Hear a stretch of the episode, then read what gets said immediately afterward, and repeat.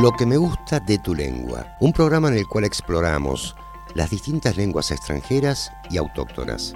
En cada programa invitamos a referentes de distintos idiomas.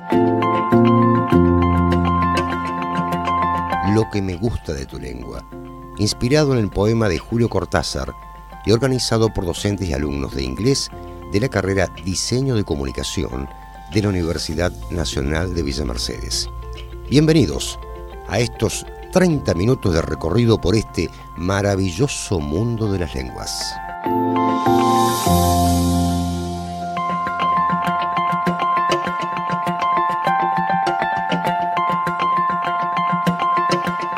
Bien, estamos aquí en Radio Umbime, la 93.7 MHz, con una invitada muy especial para iniciar la jornada nada más ni nada menos que la fonoaudióloga y especialista en lengua de señas argentina, nuestra profesora de la UNBIME, Jacqueline Miazzo. Buenos días, Jackie, ¿cómo Hola, estás? Buenos días. Jacqueline Miazzo es fonoaudióloga e intérprete de lengua de señas argentina. También profesora titular en la Universidad Nacional de San Luis y en la Universidad Nacional de Villa Mercedes, en la licenciatura de Enfermería. Es docente investigadora y ha publicado libros, capítulos de libros, numerosos artículos en revistas y también ha presentado innumerables comunicaciones tanto a nivel nacional como internacional.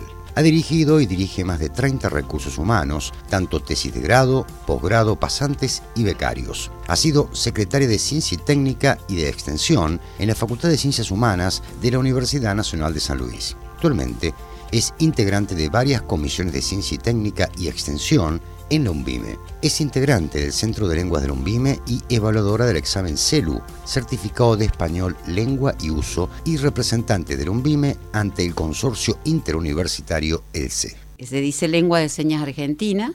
Lengua porque es un idioma, un sistema de comunicación, de señas por la modalidad, diferente a la modalidad auditivo-vocal de las lenguas orales, esta es visogestual, es decir, se da en el espacio y a través de la visión. Y Argentina porque es la que une, aglutina a toda la comunidad sorda argentina, así que perfecto llamarle lengua de señas argentina. Es muy interesante esto porque nuclea a, a gente que en este caso, bueno, eh, tienen la necesidad de comunicarse de alguna forma y, y este es su idioma. ¿Sí? Así es. Así es lo- como se dice, ¿no? Así es, así es, La perfecto. comunidad sorda, eh, que, que aglutina también todo eh, un abanico inmenso, ¿no? Este, y creo que eh, ahora está, está bueno que en los medios de comunicación también lo incluyan. Totalmente, es una manera de incluir a la comunidad sorda, es crear eh, este, herramientas o instrumentos para que ellos accedan.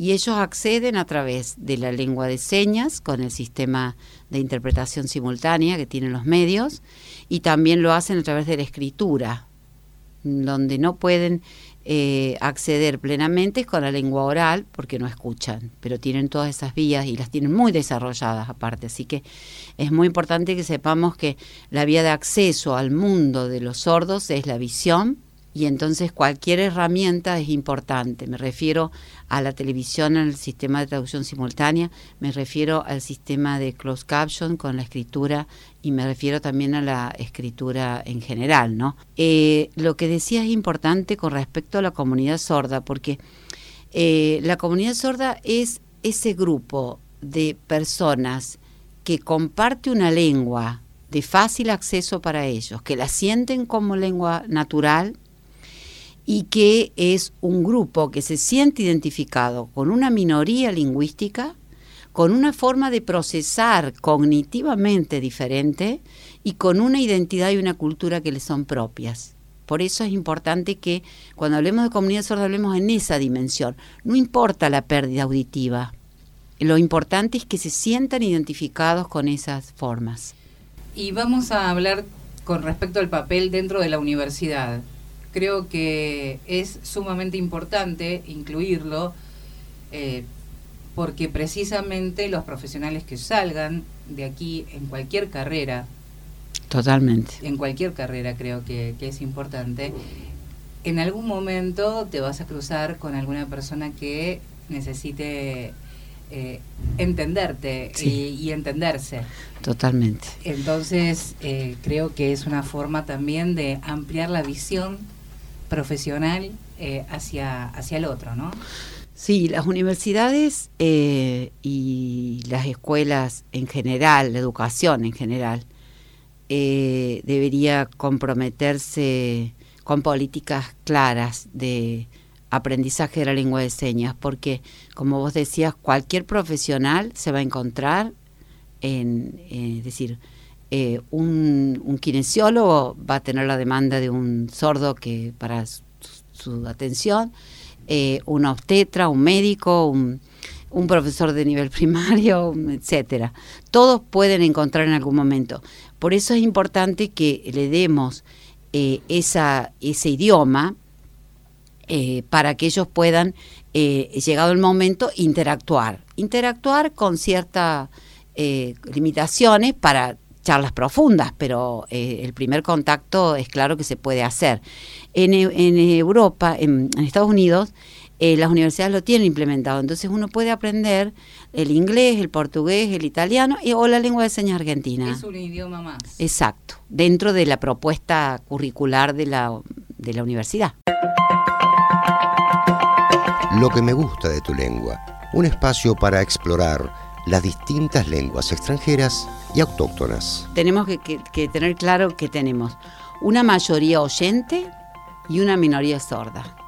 Entonces, nosotros tenemos que tratar de acercarnos a través de esta, de una propuesta de, de, integración, de inclusión, de aceptación de la diversidad, que ya la tenemos dentro de la comunidad oyente, eh, y esa es una manera de hacerlo a través del aprendizaje de la lengua de señas. Por eso es importante que los profesionales salgan con esas herramientas, pero también concientizar a la gente que es una minoría lingüística y no estamos hablando, y ahí sí me corro de la categoría de discapacidad. Eh, digamos, de alguna manera todos somos discapacitados porque algo de lo que hacemos no nos sale bien o lo hacemos mal. Entonces esa categoría de discapacidad se pone en cuestión cuando pensamos que la minoría sorda es una minoría lingüística, cultural, que tiene formas de procesar, pero que eh, lo que nos diferencia es básicamente la lengua. En este momento en la universidad, ¿contamos con algún alumno con, con estas características? No, no por ahora, hasta donde yo este, tomé registro, pero sí hemos tenido actividades de acercamiento de la comunidad sorda a, eh, a la universidad en varias ocasiones. Hemos tratado de concientizar, hemos hecho eh, cursos de capacitación para los sordos desde de la licenciatura en enfermería, con la coordinadora, con Eugenia. Hemos hecho de salud eh, actividades de cursos extracurriculares, hemos hecho varios espacios. Es un camino que hay que ir abriendo, ¿no? ¿Cuál fue el feedback que, que tuviste eh, cuando llegó alguien a, comunicarse con ellos, ¿no? muy gratificante. Lo primero es un poco de, susto porque es una lengua en el espacio, rápida, que tiene cierta complejidad, pero después eh, la comunidad sorda en general se caracteriza porque son muy agradecidos y además muy alegres entonces, este, cuando nos acercamos, integrantes de la universidad, a la comunidad sorda, eh, siempre hemos tenido, de, parte del director de DAM también, de Diego, eh, una muy buena recepción de nuestras actividades, así que han sido siempre muy generosos y participativos. ¿En qué otras universidades nacionales también se incluye este tipo de, de actividad? Eh, en realidad, la Universidad de Mendoza es la primera que comienza, no quiero ser imprecisa con los datos, pero 2005, digamos, más o menos, no recuerdo bien el dato, pero es la primera que arma una tecnicatura en lengua de señas. Después, este, tenemos que se hizo en la Universidad de, de Entre Ríos, y de Villa María. Esas son las universidades que tienen la tecnicatura, carrera de tres años, en algunos casos a término, porque bueno, después se ve la matrícula y esas son las universidades que lo tienen. Y después tengo entendido que también en Chaco, a través de un instituto, pero las universidades son Mendoza, Entre Ríos y Villa María, ya lo tienen este 2015, 2016. Como, ve, como ves, este, es bastante nuevo, todo, ¿no? Muy reciente. Y mm, es como idioma, ¿sí? Se lo toma como idioma, la lengua de señas. ¿Y por qué Argentina? Porque eso qué quiere decir? ¿Que hay otras lenguas de señas? ¿Cómo es? Eh, lenguas no, lengua de señas. Lengua de señas porque lenguas de señas, digamos en general, y lengua de señas argentina. Eh, pero todas las comunidades oyentes eh, tienen su lengua de señas mientras haya una comunidad de sordos e inserta en esa comunidad oyente. Es decir, tenemos lengua de señas mexicana para la, para la lengua oral del español de México, lengua de señas argentina para el español de la Argentina, eh, con las variaciones que tiene diferentes al peninsular y demás. Y después tenemos lengua de señas francesa para la comunidad francesa y demás. Hay más o menos, el último registro, eh, unas 300 lenguas de señas en el mundo. Lo que me gusta de tu lengua, un espacio para explorar las distintas lenguas extranjeras y autóctonas contame eh, si debería ser obligatorio el aprendizaje de la lengua de seña argentina. En las universidades, por lo menos. Eh, yo creo que en las universidades debería siempre estar la, la, opción de hacerlo, digamos, que el alumno opte, ¿no? Yo, no, yo no estoy bastante en contra de las obligaciones y de las imposiciones, o sea, debería estar y que el alumno eh, pueda hacerlo. Eh, porque el acercamiento a la comunidad eh, sorda tiene que partir del deseo de acercarse, digamos, eh, imponer que lo aprenda para acercarse. Sí es cierto que debería estar en, incluida dentro de los otros idiomas. El alumno podría decir, bueno, no quiero aprender inglés, quiero aprender lengua de señas argentina. eso sí me parece que sería importante.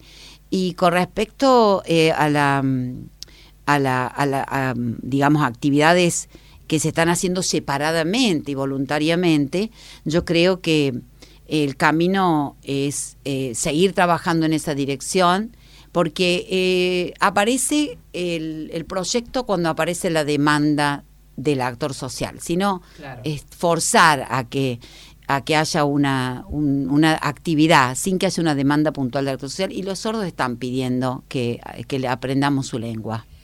Y por último te quería comentar o preguntar sobre todo, este, no se considera como un lenguaje inclusivo, es un lenguaje más, es un idioma más. Eh, la categoría de lenguaje inclusivo aparece en realidad cuando aparece el tema. sí, sí, Ya hablaremos oportunamente del tema, desarrollaremos más.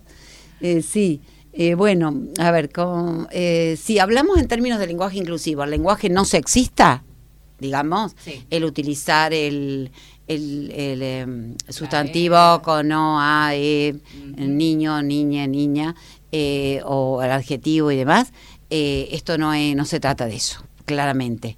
Yo prefiero llamarle mm, eh, lenguaje inclusivo o lenguaje no sexista, digamos. pero sí es cierto que si uno aprende la lengua de señas, acerca a la comunidad sorda a la comunidad oyente, por lo tanto de alguna manera hace inclusión. Eh, pero es una lengua, es decir, cada persona que decida aprender una lengua, cualquiera sea, eh, la lengua de señas o, una lengua de una comunidad eh, aborigen, lo que sea, digamos, de cualquier grupo de pertenencia, de minoría, está acercándose a la comunidad. Por lo tanto, tendríamos que pensar entonces si esas lenguas le diríamos lenguaje inclusivo, y no le diríamos lenguaje inclusivo, sino que hay una intención de acercarse a la comunidad a través de su lengua. Perfecto. Eh, ¿Alguna actividad que se vaya a realizar prontamente o algún taller o tienen pensado o proyectado? Eh, bueno, ya estamos terminando, casi culminando el año, pero eh, siempre aparecen proyectos y actividades. Estamos dialogando eh, con la mm, Escuela de Salud a través de la coordinadora de la carrera de enfermería. Eh, ha habido demanda de estudiantes que quieren hacer sus trabajos finales sobre la temática de la discapacidad, la inclusión, la lengua de señas, los sordos y demás. Han habido demandas de otras escuelas también y de otras carreras que hay una, un interés genuino en empezar a investigar en sus trabajos de finales la temática de los sordos. Eso por este lado. Y después, bueno, siempre a partir de demandas que realizan los alumnos y hasta algunos graduados, no docentes también han habido, vamos a pensar este, en implementar eh, algo para el 2023, ya a finales de este año. Perfecto. ¿Algo más que quieras agregar? No, yo quiero agradecer este espacio eh, y quiero eh, instar a, los, a las madres que tienen hijos sordos que los contacten con la comunidad sorda, que las madres entiendan que sus hijos están en un mundo visual y necesitan aprender la lengua de señas. El contacto de ellos con la comunidad sorda va a ser esencial para constituirse como sujetos en el lenguaje. Los niños tienen que ser maternados en lengua de señas porque es la lengua a la cual pueden acceder fácilmente. Así que mi mensaje es para aquellas madres que dudan si tienen que acercarlo a la lengua de señas. La lengua oral podrán aprenderla con más o menos dificultades o no pero deben tener una lengua de señas de temprana edad y la lengua de señas argentina es la lengua de más fácil acceso porque es de modalidad visogestual, que es la única vía por la que el sordo puede acceder. Contundente tu mensaje, muchas gracias por tu visita. Creo que siempre está vigente este tema y vamos a seguir tratándolo. Así que te insto y te invito a otras, a otras charlas eh, para poder seguir abriéndonos a este nuevo mundo para nosotros. Bueno, gracias Ale, siempre me gusta venir y charlar con vos, así que te agradezco este espacio. Hasta aquí lo que me gusta de tu lengua. Espero hayan disfrutado de este nuevo episodio. Los esperamos el próximo programa para seguir explorando el maravilloso mundo de las lenguas. Thank you.